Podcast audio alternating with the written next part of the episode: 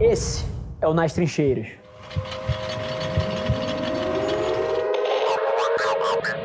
Inclusive, acho que o Steve Jobs, por exemplo, fez um desserviço gigante à cultura de gestão. Porque pintou-se uma imagem de um cara que era um tirano, que era um filho da puta com as pessoas, etc. E a galera achou que isso era bacana. Vai tentar aplicar isso na tua empresa e ver se você vai ter uma cultura forte. Vê se você vai inspirar lealdade nas pessoas. Acabou, não vai. Eu vejo todo mundo aqui dentro como ser humano, cara. E essa é uma diferença, tô até arrepiado, tipo, mas essa é uma diferença muito grande. A maioria das pessoas vê o, o seu time como recursos para que eu lucre aqui embaixo, entendeu? Cara, isso é lunático para mim. Eu sou uma pessoa que tem um nível de empatia um pouco fora do comum e eu entendo que, tipo assim, se não tem alguém performando, é porque ele tá numa posição onde eu também não performaria. Talvez ele não veja um futuro brilhante, talvez ele não enxergue uma possibilidade de crescimento, talvez ele não tenha as condições para performar. Tipo assim, eu acho que todo ser humano, quando tá no ambiente correto, com os recursos corretos, com o futuro desenhado na sua frente, cara, se sente atraído por aquilo. Então, eu sinto que a culpa é minha. Então, eu enxergo todo mundo aqui como seres humanos e não como recursos que eu posso explorar, tá ligado? E eu tô o tempo todo. Parece muito clichê isso, mas não é.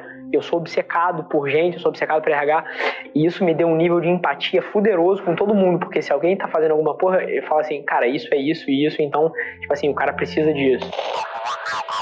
A maneira como você inspira lealdade é com empatia, cara. É se interessando pela vida pessoal dos outros. É começando um papo perguntando, porra, e a sua família? Como é que ela tá? Cara, tem alguma coisa pegando na tua vida que eu possa ser útil? Cara, liderança é sobre isso, é sobre conexão. O motivo que as pessoas vão te seguir e vão seguir a sua visão são quatro motivos. Número um, se elas acreditarem que existe um prêmio grande a ser perseguido. Existe alguma coisa muito foda a ser feita aí fora. É pilar fundamental. Número dois, elas precisam acreditar que elas têm a capacidade de perseguir aquilo. Então, o ato de você liderar pessoas é sobre você construir a autoestima do seu time. Elas precisam acreditar que elas são capazes de chegar lá. Número três, elas precisam acreditar que vale a pena. Porque no final do dia, pode ter o pote de ouro que for, você pode ser capaz de buscar, mas se você não acredita que aquilo vale a pena para você, para os seus sonhos, para os seus objetivos, aquilo perde o brilho. E número quatro, as pessoas precisam querer dividir essa jornada com você. Porque no final do dia é tanto sobre o que você faz quanto com quem você faz isso. Então, eu tenho uma visão de liderança que é muito empática, que é muito de conexão genuína com as pessoas que estão perto de você e depois essas pessoas escalando isso para a companhia inteira. Porque no final do dia, cara, tem meia dúzia de pessoas que reportam direto para mim numa estrutura de 150 cabeças. Mas se eu trato com empatia, com amor, essas pessoas que estão perto de mim, elas vão cascatear isso para baixo.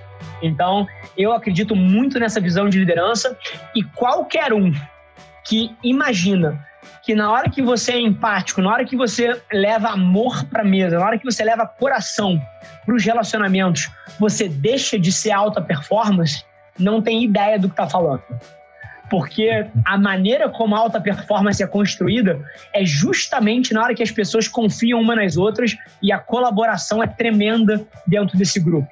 E a única forma de fazer isso é com empatia.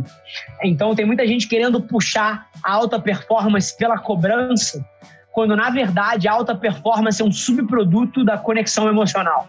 Então, é uma visão totalmente diferente de liderança e de gestão e uma visão de maior longo prazo também. A pessoa que senta numa mesa e a única interação que você tem com seu chefe é para ele te cobrar a meta, esse cara está pensando no curto prazo. Esse cara quer provocar um resultado naquele momento ali.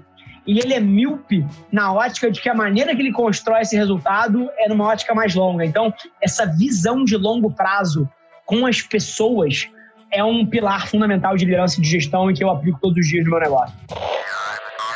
Esse foi mais um episódio da nossa experiência em áudio e como eu já falei, eu adoraria saber que você está gostando do que a gente está compartilhando por aqui. Então não esquece, se você está tirando valor desse conteúdo, ia significar o mundo para mim que você tirasse um print da sua tela, postasse no stories me marcando e aproveita para ir na sua plataforma favorita também e deixar um rating de cinco estrelas e um comentário lá, ajudando a gente a construir essa comunidade tão vibrante que move o Brasil para frente através do empreendedorismo e que fala desse Brasil que dá certo. É um prazer ter vocês comigo e a gente se vê no próximo episódio do podcast.